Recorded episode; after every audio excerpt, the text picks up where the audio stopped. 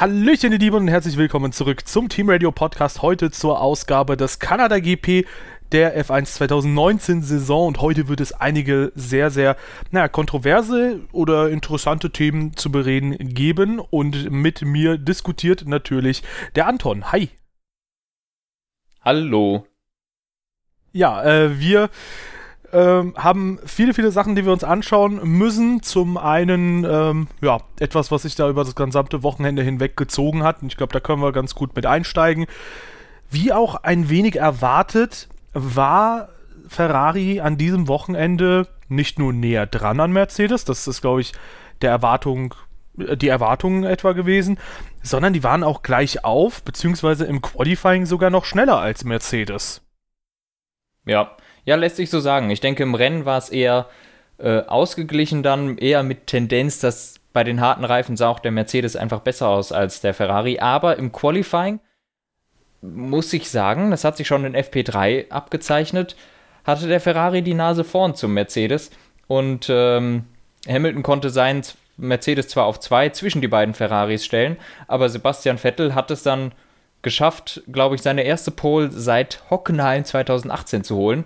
Mit einer grandiosen Runde. Ich glaube, zwei Zehntel schneller als Hamilton und nochmal zwei Zehntel oder drei Zehntel schneller als äh, sein Teamkollege Leclerc. Richtig, richtig gute Runde. Ähm, und da hat man schon so gesehen, ja, es passt, der Ferrari passt, der Fahrer passt. Das war jetzt so eine richtige Einheit. Und das Qualifying war auch so eigentlich echt spannend. Ja, war sehr, sehr schön mit anzuschauen. In einiger Hinsicht auf jeden Fall schon. Manche Leute fielen da ein bisschen stärker ab.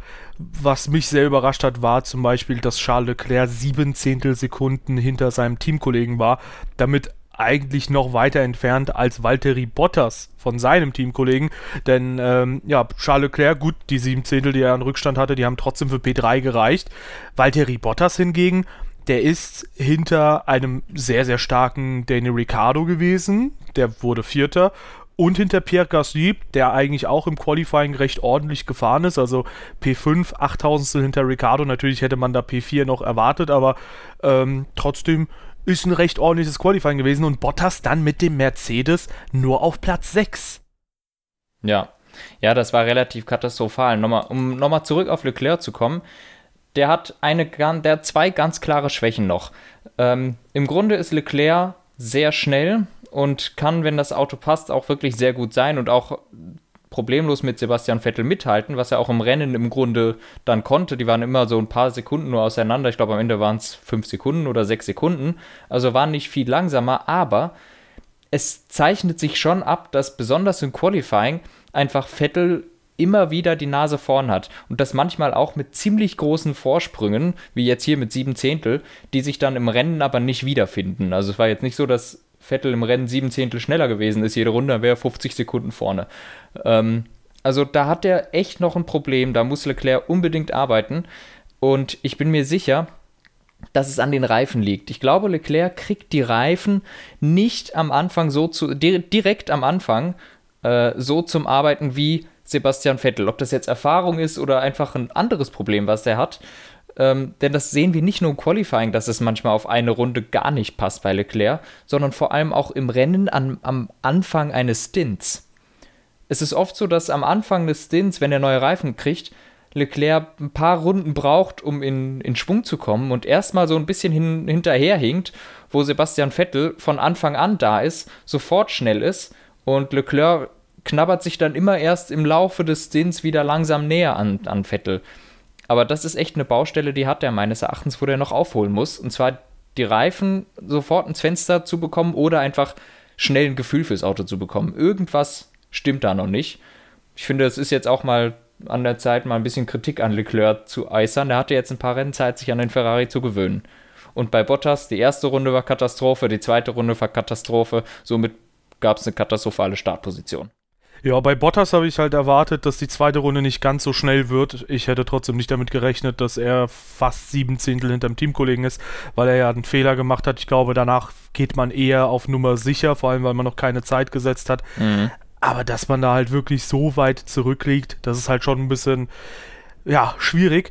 Äh, bei Leclerc finde ich deine Beobachtung sehr interessant. Ich glaube, wo man es sehr deutlich gesehen hat, war Bahrain, weil er da ja die Pole-Zeit geholt hat im Renntrim mit Abstand der schnellste Fahrer war, äh, bis er dann die technischen Defekte hatte.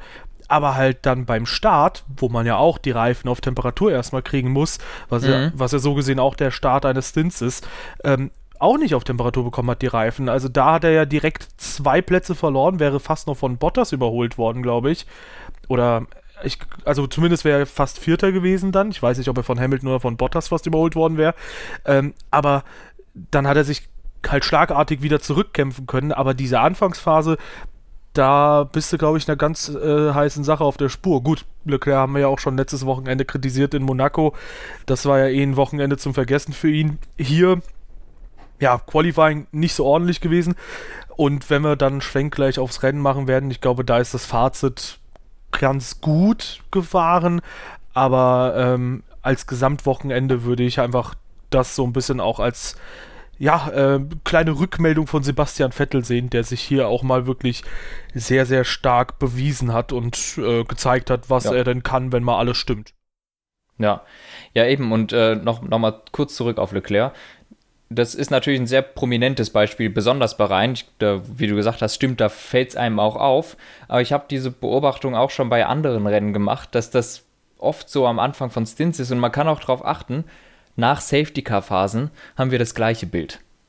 Auch nach Safety-Car-Phasen kriegt der nicht sofort die Reifen ins Fenster oder ein Gefühl fürs Auto und fällt erstmal ab. Auch wenn er davor immer kontinuierlich schnell war, nach dem Safety-Car fehlt ihm plötzlich Pace. Finde ich ganz komisch, ob der das irgendwie nicht, ob der die Reifen nicht versteht oder so. Also das, irgendwo muss er da noch arbeiten. Und ja, ähm, im Rennen war der jetzt echt gut, muss ich sagen. Aber das Gesamtwochenende her war er der äh, zweitbeste Ferrari-Fahrer. ja. Ähm, ja, stimmt. In Spanien hatten wir auch eine Safety-Car-Phase, wo Gasly sogar fast vorbeigekommen wäre an Leclerc. Also muss Stimmt, auf jeden Fall dran ja. arbeiten, weil sonst kostet es im schlimmsten Fall Positionen und äh, ja, hat es ja auch in Bahrain getan, in Spanien auch fast.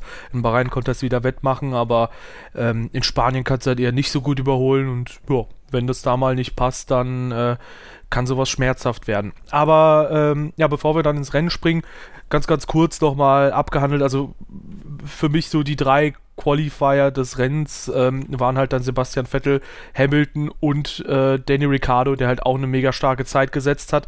Renault hat dann jetzt endlich mal so stark gewirkt, wie sie sein wollen. Ja, Renaults Ziel war ja klare vierte Kraft erstmal jetzt zu werden oder vielleicht sogar nochmal den Abstand zu den Spitzenteams zu schließen.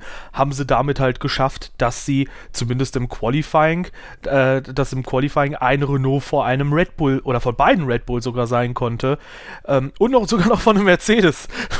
Stimmt ja.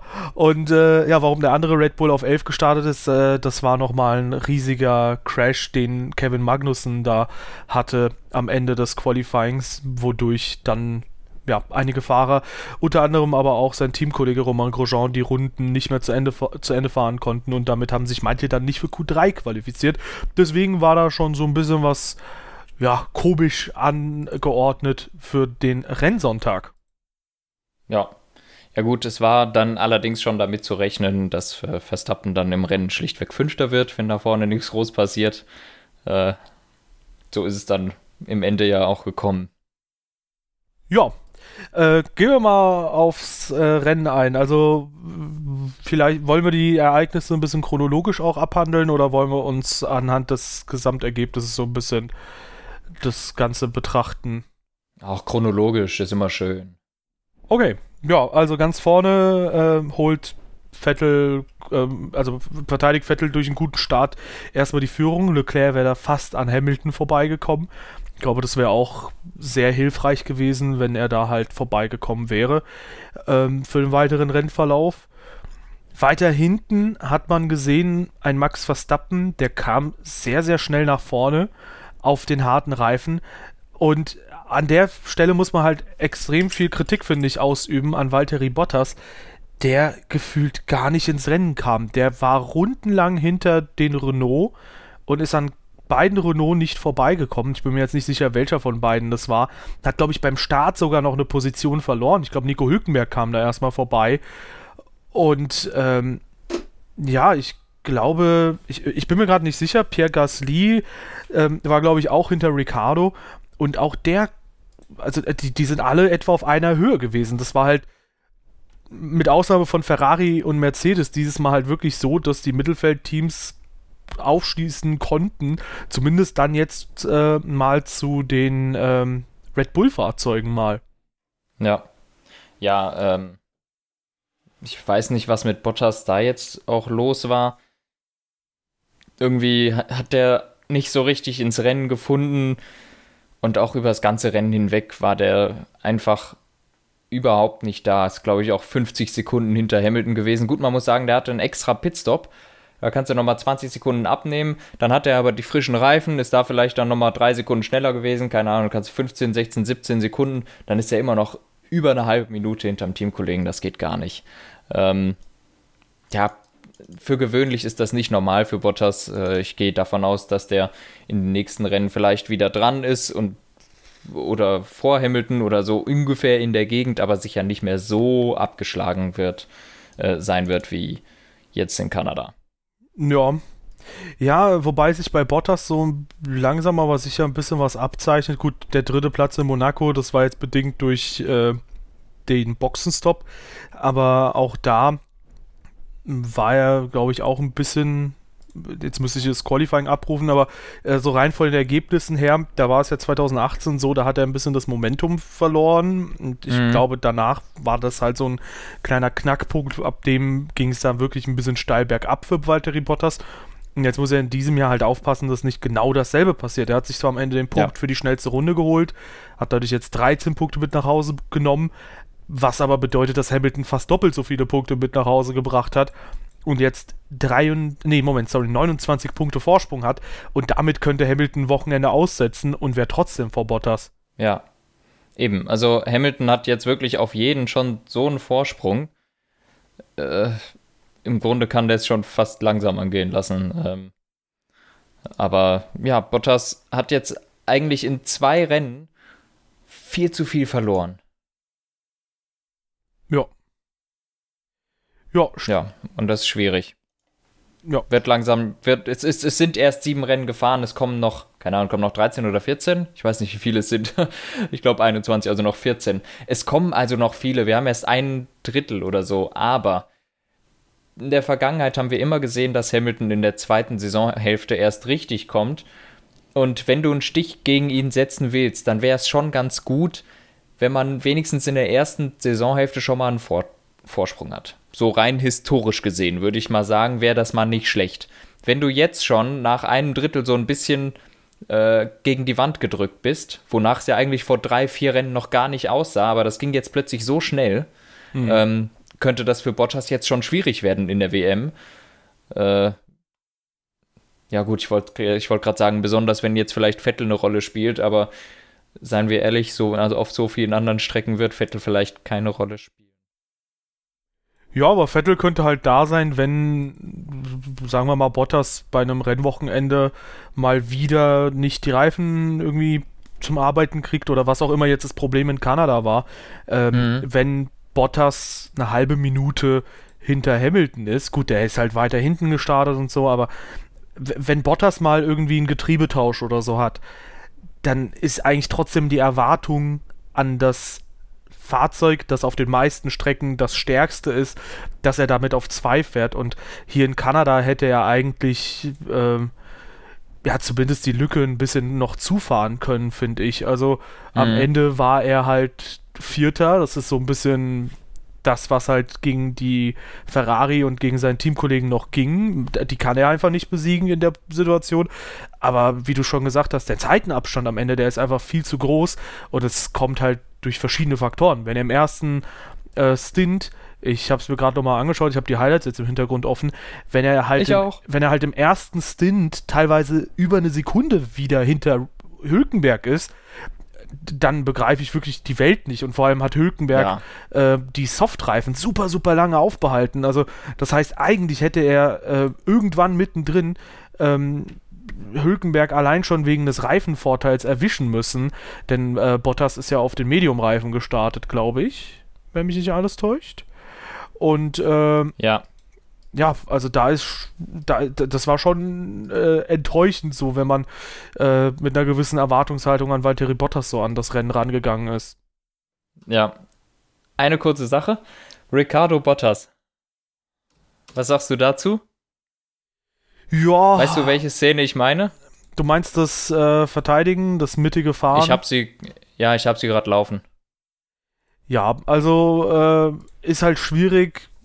Ich sag mal, an für sich ist das halt, ähm, ich meine, ich finde es halt schwierig, weil er wechselt halt schon minimal die Spur, äh, auch wenn er das jetzt nicht ganz klar und deutlich macht. Der zuckt halt erst nach links, Bottas will nach rechts. Ähm, und dann zuckt er halt nochmal nach rechts und verteidigt dann die Innenbahn. Also es ist nicht so ganz so sauber gefeitet. Ich weiß auch nicht, wie sinnvoll das ist, weil es Bottas so oder so irgendwann halt vorbeigekommen wäre. Ähm, ja, weiß ich nicht. In der Situation fand ich es jetzt nicht so notwendig, ist halt sehr, sehr hart gefeitet. Es kommt, glaube ich, auf die persönlichen Geschmäcker an, ob das jetzt zu hart war oder nicht. Vielleicht war es für mich eine Schippe too much, ein Ticken. Okay, ich wollte gerade sagen, ich finde, er hat es clever gemacht. ich meine, natürlich ist es unnötig, irgendwann kommt er eh vorbei. Aber ich meine, im Grunde ist es ja ein Spurwechsel, den er gemacht hat, weil er so ein bisschen auf der Ideallinie schimmelt und sich so auf der Ideallinie bis zur Mitte tragen lässt und irgendwie dann auch noch ganz günstig Bottas einen ganz schlechten Punkt hat, an dem er direkt dran ist, und zwar da, wo es diesen kleinen Rechtsknick gibt. Und ich glaube, da konnte der sich dann relativ easy entscheiden, denkt sich so, ich bleib mal in der Mitte. Und dann hat Bottas zurückgezogen und dann ähm, hat er sich natürlich für die Innenseite entschieden. Fand ich, hat er clever gemacht, indem er quasi den Rechtsknick als Spurwechsel hat nutzen können. Ja. Meines Erachtens. Ja, äh, wobei er schon nach diesem Rechtsknick nochmal ein bisschen nach links äh, geht und dann nochmal nach rechts geht. Also ich würde schon sagen, dass er da zwei aktive Lenkbewegungen macht. Ja, bin ich, kann, müsste ich die Onboard von Ricardo gerade ehrlich gesagt sehen, ob das vielleicht nur aus Bottas Sicht so aussieht, weil der so einen Knick nach rechts macht da. Mhm. Oder so. Ich weiß es nicht. Müsste, ich habe gerade die Onboard von Ricardo nicht. Äh, ansonsten, wenn das so ein Zucken ist, ist das vielleicht ein bisschen too much. Aber keine Ahnung, ich finde es jetzt nichts Dramatisches, sagen wir so. Ja. Ja, wir werden ja eh nochmal zum Thema kommen, äh, was alles bestrafungswürdig ist oder sein sollte und was nicht. Mhm, ähm, das glaube ich auch. ja, äh, ansonsten haben wir dann die ersten Boxenstops gehabt. Ähm, wie gesagt, Nico Hülkenberg, der hat die Reifen ein bisschen länger gezogen als die anderen Fahrer. Das fand ich sehr interessant, dass der so lange auf den Softreifen gut zurechtgekommen ist. Ähm, was mich super irritiert hat, ist folgendes: Ricardo und, Stro äh, und Gasly kommen hinter Stroll und Giovinazzi raus. Ricardo ist quasi sofort an Lance Stroll vorbei gewesen und Gasly ist, glaube ich, bis Strolls äh, Boxenstopp nicht vorbeigekommen. Und das ist sowas, ähm, wir haben ja Gasly häufiger kritisiert, der hatte sich dann ganz gut gefangen, aber das ist wieder sowas, wo ich sagen muss, in einem Rennen wo dein Teamkollege, ich glaube, von Platz 9 oder so aus startet, ähm, auch noch mit einer ziemlich alternativen Strategie, ob dem das jetzt so krass zugute kommt oder nicht. Ich meine, Verstappen war mit alten oder mit älteren harten Reifen schneller als Gasly auf frischeren harten Reifen. Äh, wenn dein Teamkollege irgendwie von 9 auf 5 kommt, dann ist es eigentlich ein No-Go, wenn du von 5 auf 8 zurückfällst. ah, er hat es fast gedreht. Ja, also immerhin, ne? Also äh, 9 auf 5, 5 auf 9, fast, fast. Ja, 5 auf 8, aber ja. Hät, hätte nur noch Stroll gefehlt. Ja, genau. Äh, das Gespür für Zahlen hat er schon mal ganz gut. Ähm, aber ja, du darfst halt einfach nicht hinter den beiden Renault sein, wenn du in einem Red Bull sitzt. Das ist eine ganz klare Sache. So stark die Renault dieses Wochenende auch waren, ähm, also bis zuletzt hat er da auch nicht mehr den Anschluss gefunden, glaube ich, an den beiden Renault. Ähm, der kam da nur marginal näher, aber der hat am Ende immer noch 5, 6, 7 Sekunden Rückstand gehabt zu Hülkenberg. Und das ist halt wirklich, äh, weiß ich nicht, also ich glaube, da grübelt man auch jetzt so ein bisschen bei Red Bull und jetzt auch wirklich sehr viel ernst äh, bei äh, sehr viel ernster bezüglich der Fahrerwahl, ähm, weil ja, ich glaube, glaub, man kann das einfach nicht wegdiskutieren dass Red Bull jetzt immer noch auf Augenhöhe mit Ferrari wäre in der KWM, wenn man eben diesen Ricardo im Team hätte, der in diesem Rennen mit einem unterlegenen Auto seinen Nachfolger besiegt hat.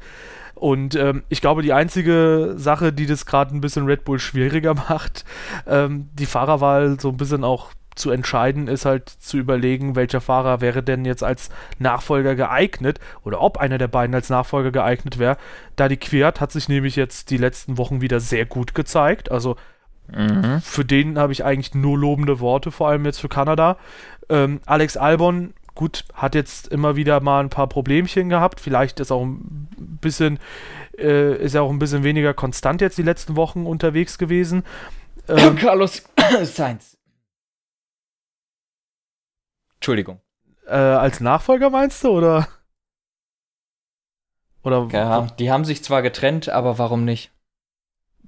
Ich glaube, dass McLaren ein bisschen was dagegen haben wird, aber. ja. Äh, ja, also durchaus. Ich glaube, Carlos Sainz fühlt sich bei McLaren auch ganz schön wohl. Da können wir auch nochmal gleich gerne drüber diskutieren. Aber ansonsten, ja, ähm, weiß nicht, also, also ich persönlich würde als Teamchef jetzt schon ein bisschen überlegen, ob ich Gasly bis zum Ende der Saison fahren lassen möchte oder nicht. Hm.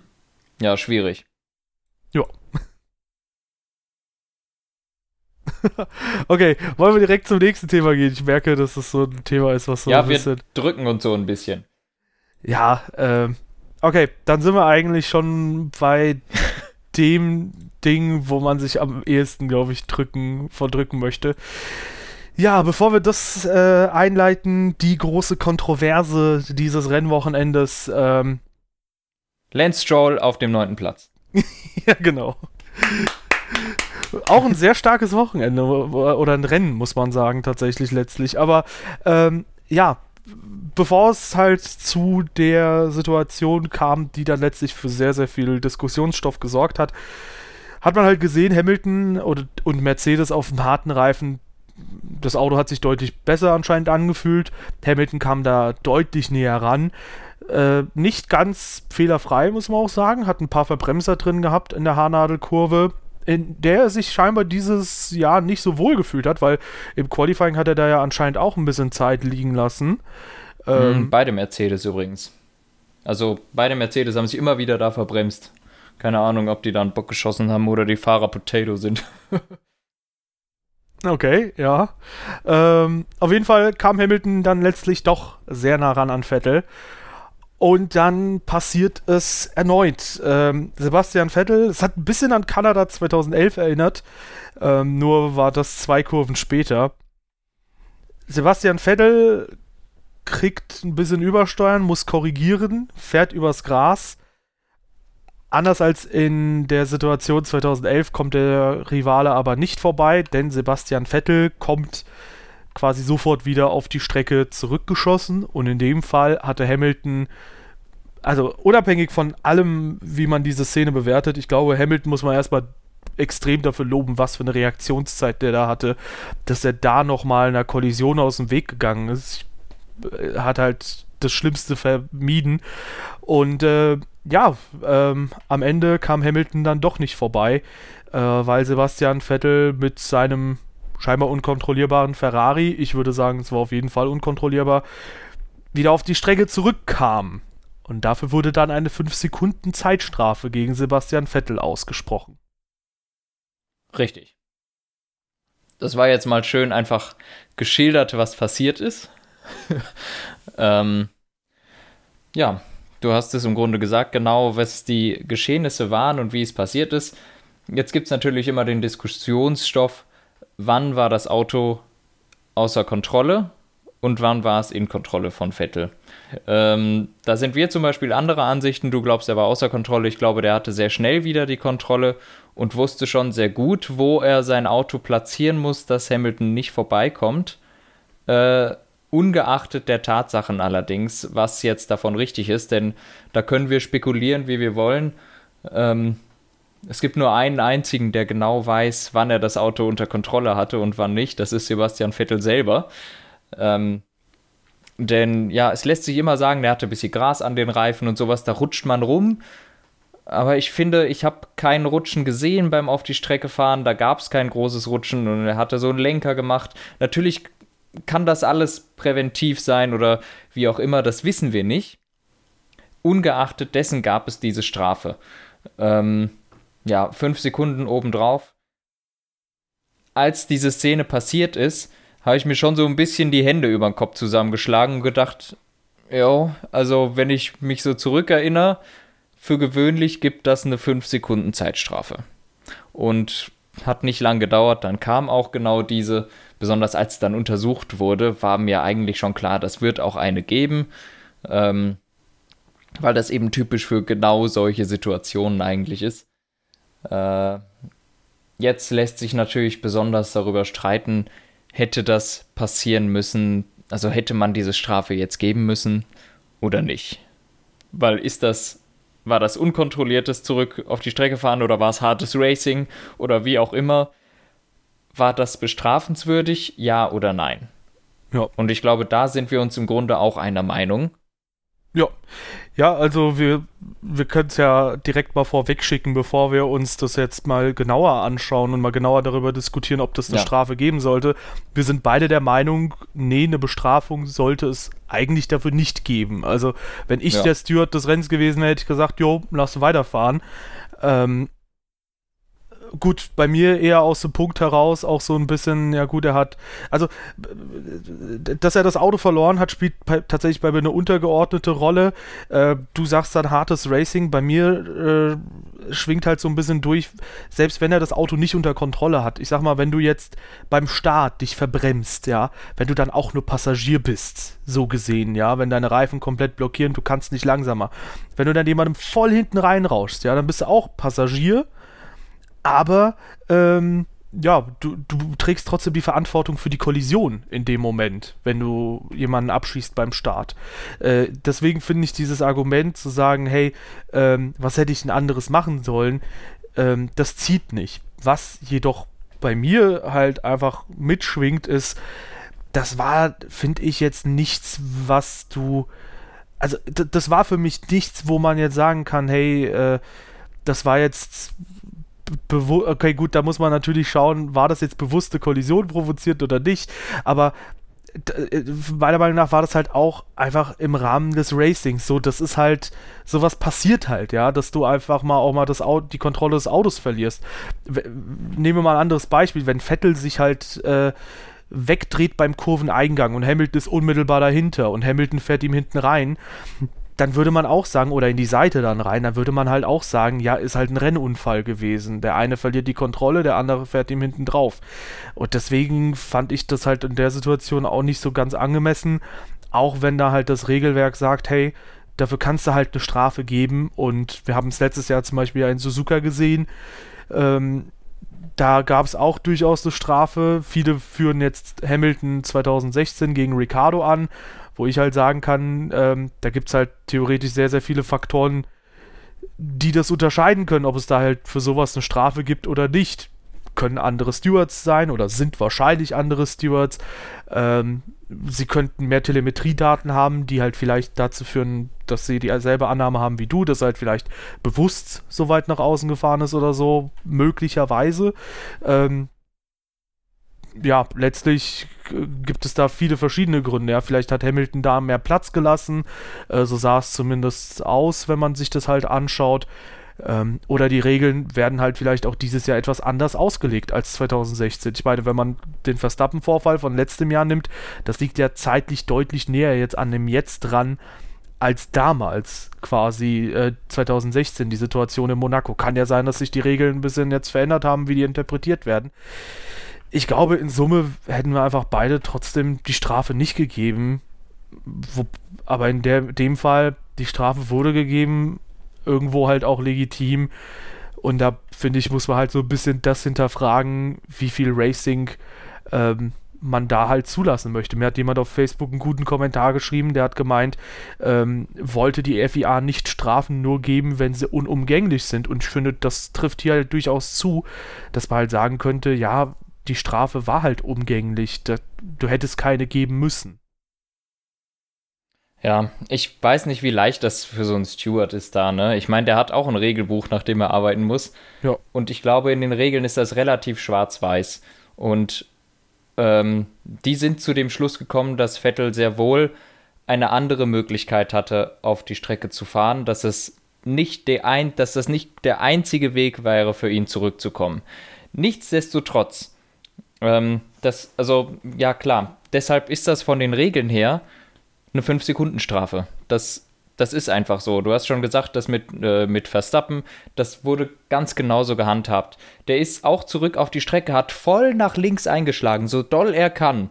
Hat trotzdem eine Strafe bekommen, einfach weil er anders auf die Strecke hätte fahren können. Der hätte einen völlig anderen Winkel auf die Strecke nehmen können, der, hatte, der hätte ein paar Sachen anders gemacht. Aber im Endeffekt hat er es so gemacht, dass, dass er unweigerlich genau auf Raiköns Linie gekommen ist, hat eine 5-Sekunden-Strafe dafür bekommen. Fand ich damals, glaube ich, auch ein bisschen Banane. Ähm, weil ich denke mir halt immer, ja, lasse doch, ist doch eigentlich ganz geil. Ähm, und ich denke mir halt einfach auch jetzt in der Situation von Sebastian Vettel, du kämpfst um die Führung, um den ersten Nicht-Mercedes-Sieg dieses Jahres. Du machst einen Fehler und merkst, ach du Scheiße, der, der hängt mir gerade im Nacken. Der, der, der kommt an mir vorbei. Also ich garantiere dir, ich setze mich sowas von vor den hinter mir herfahrenden, komme was wolle, weil ich unbedingt gewinnen will mit dem Risiko, dann muss der halt bremsen. Ähm, es gibt manche Leute, die sagen, Hamilton hätte links vorbeigekonnt. Das ist Schwachsinn. Das geht Ja, niemals. Niemals hätte der links vorbeigekonnt, weil Sebastian Vettel da quer über die Strecke schießt. Da, also es gab wirklich keine Möglichkeit für ihn, da links reinzukommen, weil er dann ja noch hätte viel langsamer fahren müssen und du kannst nicht unbedingt davon ausgehen, dass Vettel nach rechts fährt, denn regelkonform, so dass er keine Strafe gekriegt hätte, hätte er gar nicht sofort auf die Ideallinie schlittern, fahren, wie man es nimmt, dürfen. Ähm, deshalb kann Hamilton dann nicht nach links fahren, dann hätte es vielleicht noch viel eher gekracht. Ähm, aber ich garantiere dir, jeder Rennfahrer, ganz egal ob das Vettel ist oder Hamilton oder wer auch immer, wenn sie da die Kontrolle haben, dann fahren die auf die Ideallinie vor die Nase von dem Hinterherfahrenden. Das wird auch in Zukunft so sein. Jetzt ist die Frage, wollen wir das immer mit einer 5-Sekunden-Strafe behängen? Ich finde das Quatsch. Ich meine, wir, also da muss man sich mal überlegen, wie legen wir die Regel aus? Muss die Regel irgendwie anders gemacht werden? Ähm, weil im Grunde ist das die Racen um die Führung. Und ähm, natürlich wird Sebastian Vettel, auch wenn er einen Fehler macht und neben der Strecke war, alles daran setzen, die, die Führung zu verteidigen. Und dann kann das auch sein, dass dann halt der Hinterherfahrende bremsen muss. Das finde ich völlig logisch. Und äh, so hat das auch Verstappen damals gemacht. Ne? Es hat es auch vor Raikön gezogen, einfach in der Hinsicht, entweder du bremst oder es kracht. Es hat dann gekracht. Äh, und keine Ahnung, ich finde, das ist doch auch eigentlich eine gute Mentalität. Mir würde jetzt keiner einfallen, wirklich keiner. Okay, doch, einer. Äh, fast keiner einfallen, der da freiwillig die Führung hätte hergegeben in der Situation, nur um wirklich ganz vorsichtig und sicher wieder auf die Strecke zu fahren. Ja, äh, gut, da sind wir wieder so ein bisschen bei so einer Grundsatzdiskussion, wie hart darf man sich oder sollte man sich verteidigen können. Ähm, ich finde auch, dass es da halt Limits geben muss. Das Ding ist halt nur, wenn du aus so einer kritischen Situation wieder rauskommst, dann würde ich da halt eher Kulanz walten lassen. Als, sagen wir mal, bei Ricardo, der hat ja auch eine Kollision im Prinzip riskiert und das bei ungefähr 300 km/h. Also mal angenommen, der hat tatsächlich einen, aktiv, einen aktiven Schlenker nach links gemacht, dann einen aktiven Schlenker nach rechts auf der Geraden. Dann hat er ja eine aktive, äh, aktiv eine, Provo äh, eine Kollision provoziert und zwar bei 300 km/h und nicht bei 100 km/h oder so, wo, mhm. was die ja da gefahren sind oder 150.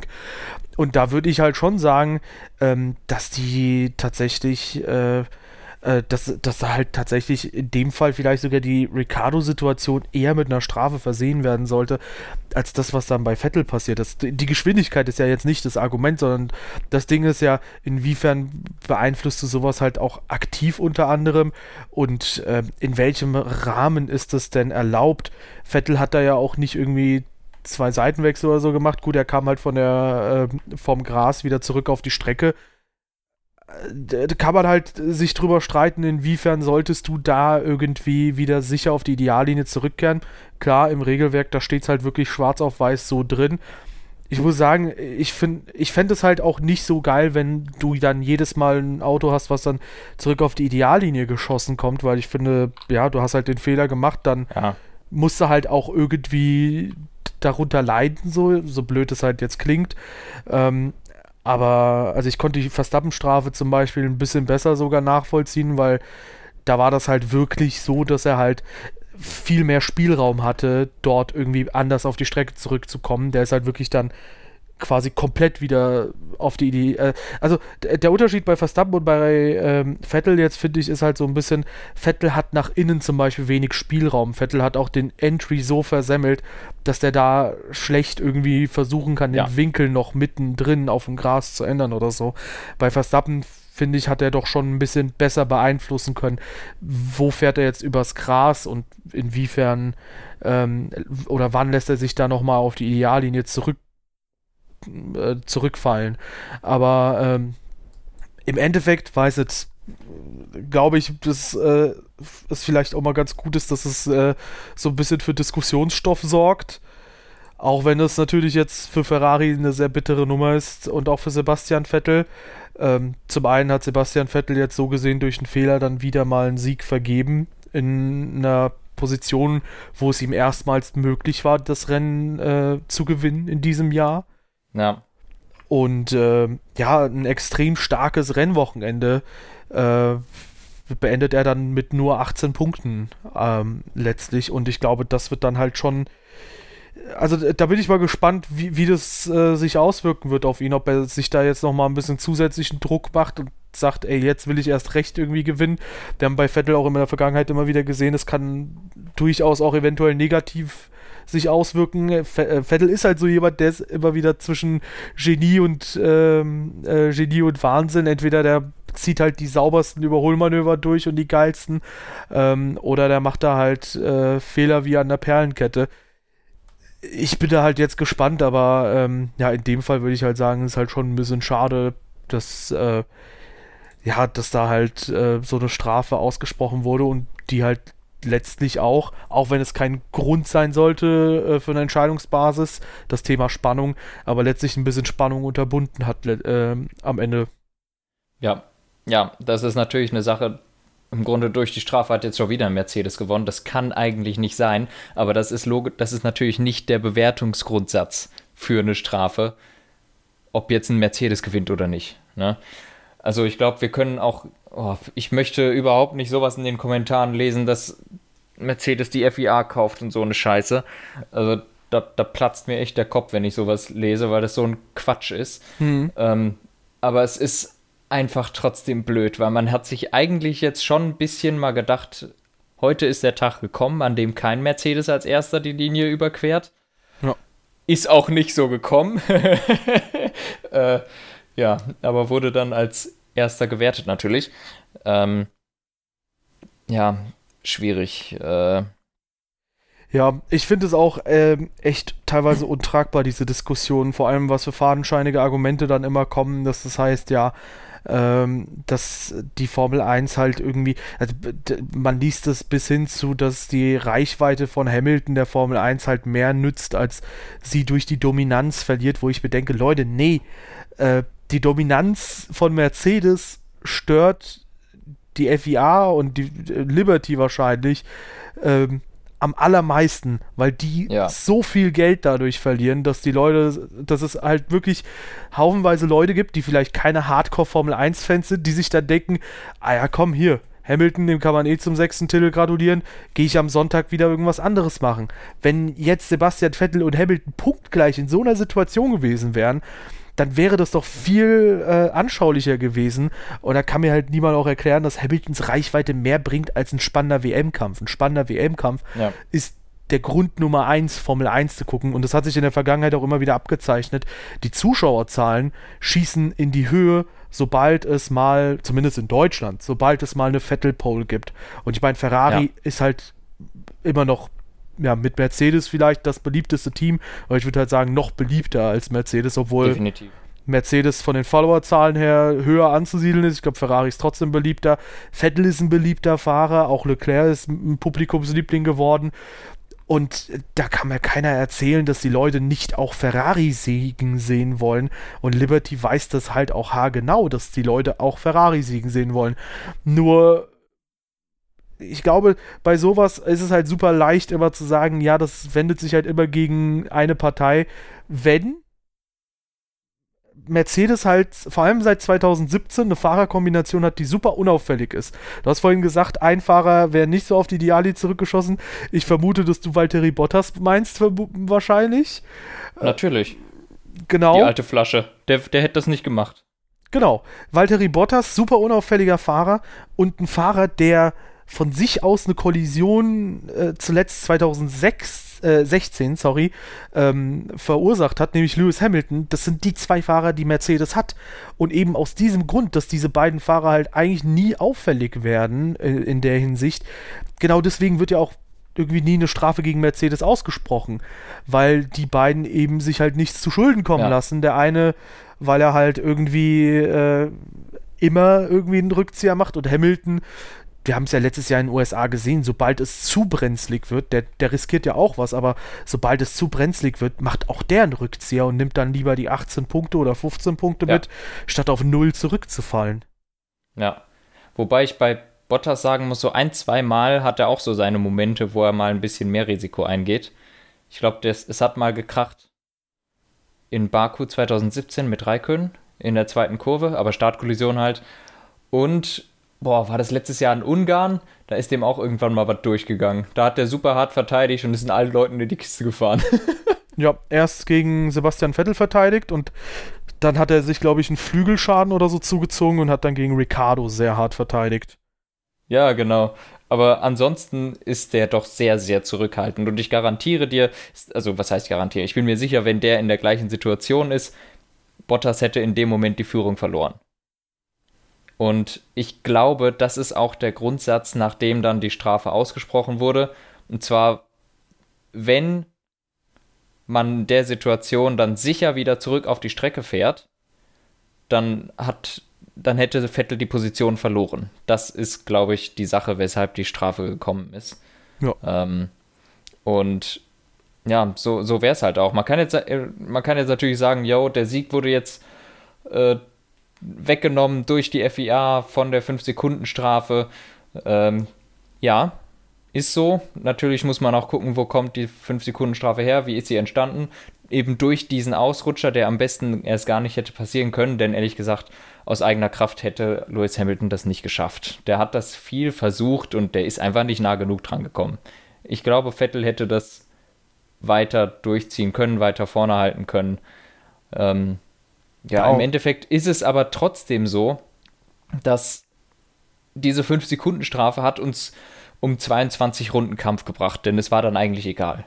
Es war dann eigentlich egal, besonders weil Vettel sich dann auch noch so aufgeregt hat, dass er langsamer gefahren ist als davor. Äh, konnte dann keinen Vorsprung, er hatte schon 3,3 Sekunden Vorsprung. Ich habe mir gedacht, vielleicht kriegt er es noch hin, aber Hamilton war ihm dann sofort wieder im Nacken und dann war irgendwie klar, das wird nichts mehr.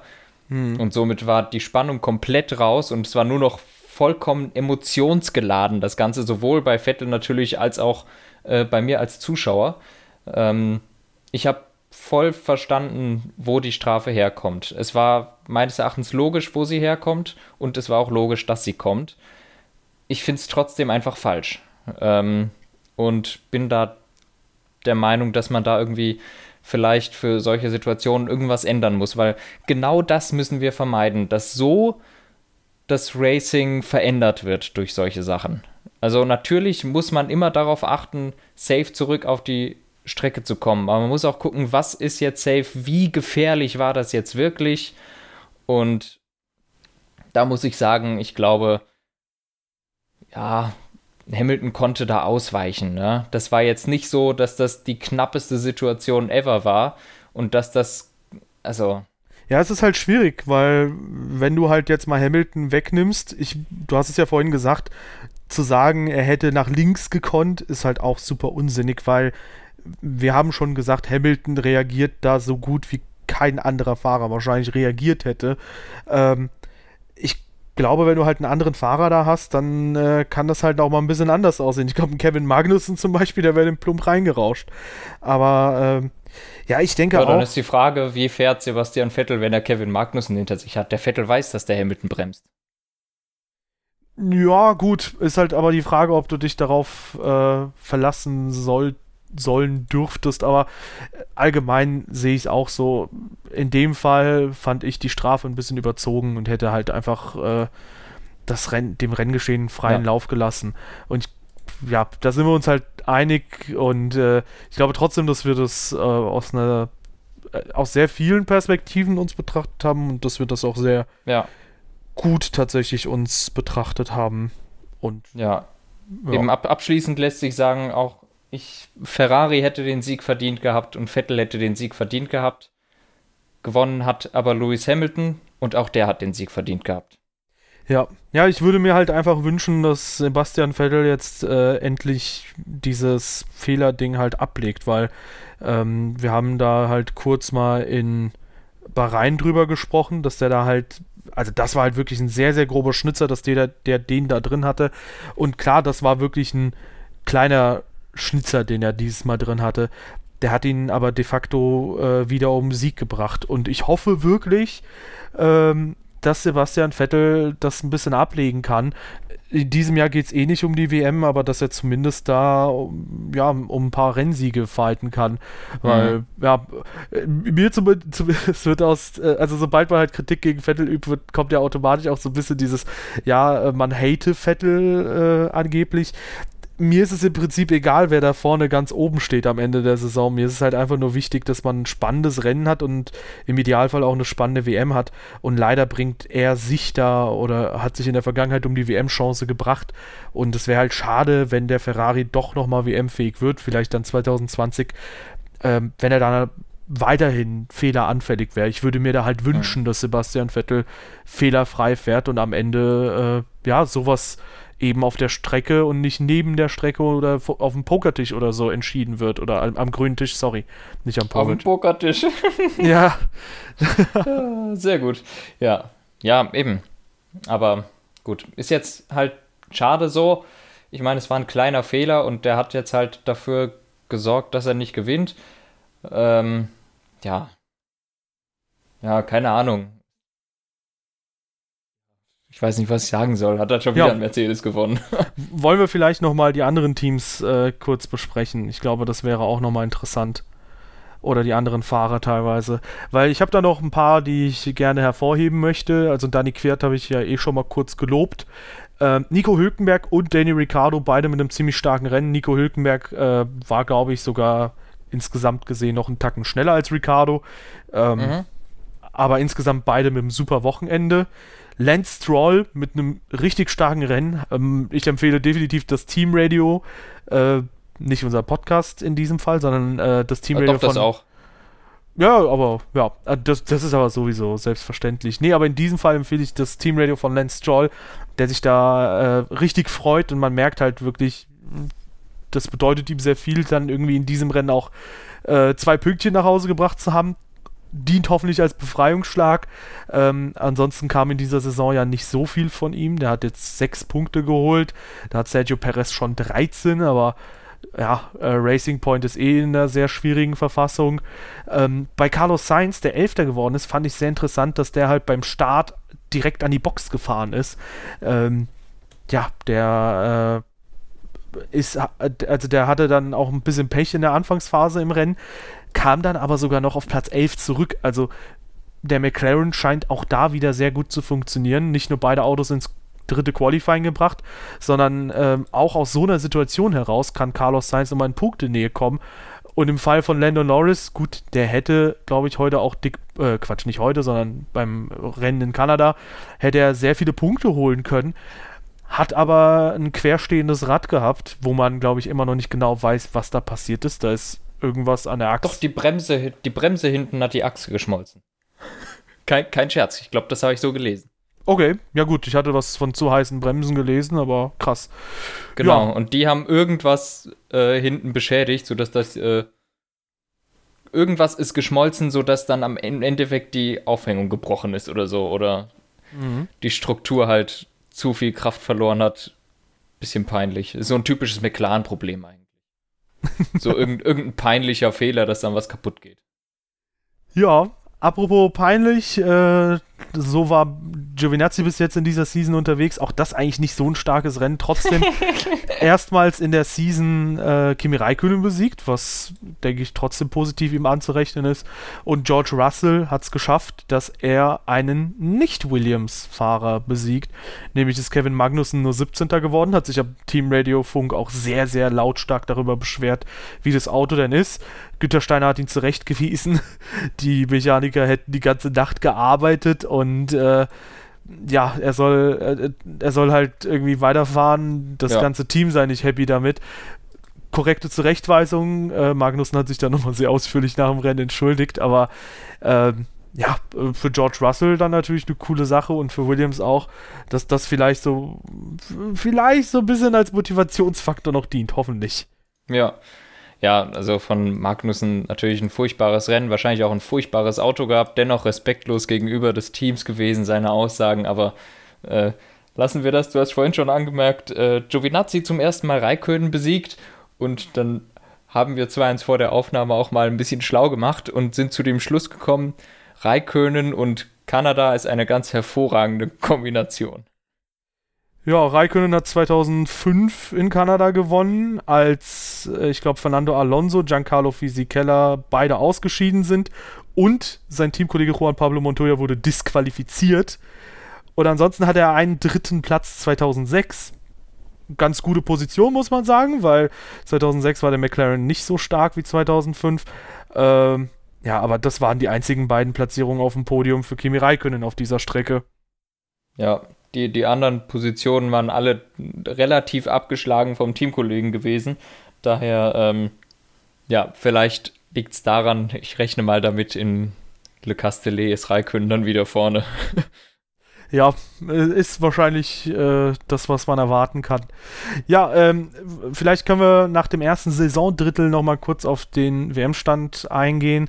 Wir haben nämlich bei äh, der WM-Führung immer noch Lewis Hamilton, 162 Punkte. Schlechtestes Saisonergebnis, zwei zweite Plätze. Aber ansonsten hat er von den letzten. Unterirdisch. Ja, ne? Hat in den letzten sechs Rennen fünf Rennsiege geholt. Wie gesagt, über diesen lässt sich vielleicht zu einem gewissen Teil streiten, aber ähm, ja. ja, letztlich hat er auch dieses Mal 25 Punkte mit nach Hause genommen. Valtteri Bottas hat jetzt 29 Punkte Rückstand, Sebastian Vettel bereits 62 Punkte Rückstand. Und obwohl er halt jetzt hier ähm, viele Punkte äh, obwohl er jetzt hier viele Punkte Rückstand hat in dieser Tabelle, ähm, muss man sagen, so einen ganz, ganz leichten Aufwind gibt es schon durch den zweiten Platz in Monaco, mhm. zweiter Platz in Kanada. Also vor allem bei Sebastian Vettel, den wir ja auch gerne mal kritisieren, zu Recht würde ich sagen, an dieser Stelle auch ein Kompliment. Der findet aktuell so ein bisschen seine Form. Jetzt muss nur noch ein bisschen der Feinschliff passen und äh, ja, im Moment enteilt er so ein bisschen äh, Charles Leclerc. Teilweise natürlich mit der Schuld von Ferrari, aber Leclerc hat sich das Rennen in Monaco ja auch zu einem großen Teil selbst dann wieder verbaselt. Ja. Und äh, Vettel damit jetzt 12 Punkte vor Verstappen und 28 vom Teamkollegen. Und ich glaube, das ist jetzt mal so ein bisschen Befreiungsschlag für ihn, die letzten zwei Rennwochenenden, dass er da auch, äh, ja, dass man, dass, dass man zumindest jetzt verargumentieren kann, dass man zu Recht da auf ihn als Nummer 1 setzt. Ja. Ich will noch was zu, zu deiner Statistik sagen. Du hattest vorhin gesagt, in den letzten, in den letzten sieben Rennen hat Hamilton fünf gewonnen, richtig? In den letzten ja, ne? sechs. Ne? In den letzten sechs. Sechs. In den sechs Rennen hat er vier gewonnen. Fünf? Nein, in den letzten sieben hat er fünf gewonnen. In den letzten sechs hat er auch fünf gewonnen, okay. Ja, aber in den letzten sieben auch fünf. Ich habe das Ganze mal erweitert äh, auf die Schnelle. Es ist schon bedrückend. Also ähm, in den letzten 18 Rennen hat Lewis Hamilton 13 gewonnen. Das Ganze zieht sich durch die gesamte zweite Saisonhälfte vom letzten, der letzten Saison ja auch. Ja, das also sehe ich jetzt gerade so. Wenn du das ganz weit treiben möchtest, dann kannst du halt sagen, dass Lewis Hamilton über 50% der Rennen gewonnen hat seit Beginn der Hybrid-Ära. Ja. Das ist halt auch also krass. Also das ist schon hart. Das ist schon hart. Ja. Also in der gesamten letzten zweiten Saisonhälfte hat der drei Rennen nicht gewonnen. Ja, kann man mal machen. Ansonsten gehen wir nochmal rüber zu oh. der KWM, würde ich sagen. Ähm, da haben wir nämlich ähm, ein Blatt, das sich sehr, sehr schnell gewendet hat. Äh, nämlich haben wir ja zuletzt Renault so ein bisschen als das Ferrari des Mittelfeldteams beze äh, bezeichnet. Das habe ich gesagt. ähm, und ja, kaum sagt man sowas, schon wird man eines Besseren belehrt, denn Renault hat sich mit auf einen Schlag mit 14 Punkten an diesem Boah. Wochenende äh, haben die die Punktzahl verdoppelt und sind jetzt nah dran an McLaren und damit äh, ja wird das zwischen den beiden, denke ich mal, ein ziemlich interessanter Fight um P4 in der KWM. Und das zeigt auch, jedes andere Team hat ebenfalls die Chance, genauso dahin zu kommen, wenn ein Rennwochenende mal richtig stimmt. Bei Toro Rosso waren es zum Beispiel in Monaco 10 Punkte, die sie geholt haben. Wenn die das nochmal schaffen, dann sind die jetzt auch bei 27 Punkten. Mhm. Bei Racing Point war es Baku, wo sie 10 Punkte geholt haben. Wenn die das nochmal schaffen, dann sind die ja auch in der Nähe. Dann sind sie sogar ja. vor Renault. Also, das ja, ist schon cool. richtig, richtig spannend ähm, im Mittelfeld. Wäre halt geil, wenn ähm, das Mittelfeld dann noch näher dran wäre an der Spitze, weil das wäre dann nochmal interessanter. Aber das ist eh schon eine richtig geile Konstellation, die wir hier gerade sehen. Ja, viel interessanter wäre es auch, wenn auf zwischen Platz 1 und 2 das Ganze ein bisschen knapper wäre. Ist Mercedes schon Weltmeister geworden? Nee, ne? Dauert wahrscheinlich noch so drei, vier Rennen, bis die vorzeitig Konstrukteursmeister sind. Ja, wahrscheinlich. ja. Tja, schwierig.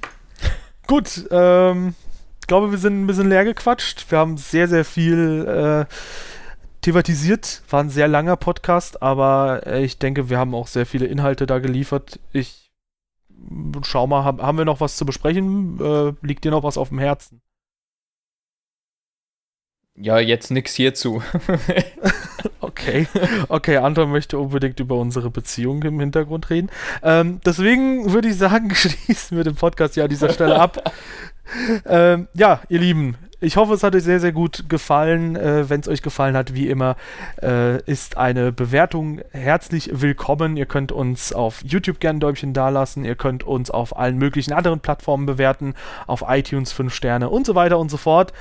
Gerne könnt ihr auch unsere Social Media Kanäle auschecken. Auf Twitter und auf Instagram sind wir ebenfalls vertreten. Auf YouTube oder auf anderen Podcast-Plattformen könnt ihr auch gerne ein Abo hinterlassen. Ansonsten könnt ihr unserem Community-Discord joinen, wo es auch immer wieder sehr, sehr viele Gespräche über verschiedenste Motorsport-Themen gibt, über ja, alle Motorsport-Serien hinweg, würde ich sagen. Und halt auch bei der Formel 1, da wird sehr, sehr intensiv diskutiert. Und natürlich auch das Tippspiel in der Beschreibung verlinkt, sowie alles andere, was ich hier gerade auch aufgezählt habe. Und ansonsten geht es äh, bald, ich glaube in anderthalb Wochen jetzt mittlerweile, weiter in Paul Ricard. Uh, jawohl. Ja. Und damit tschüss. Bis dann.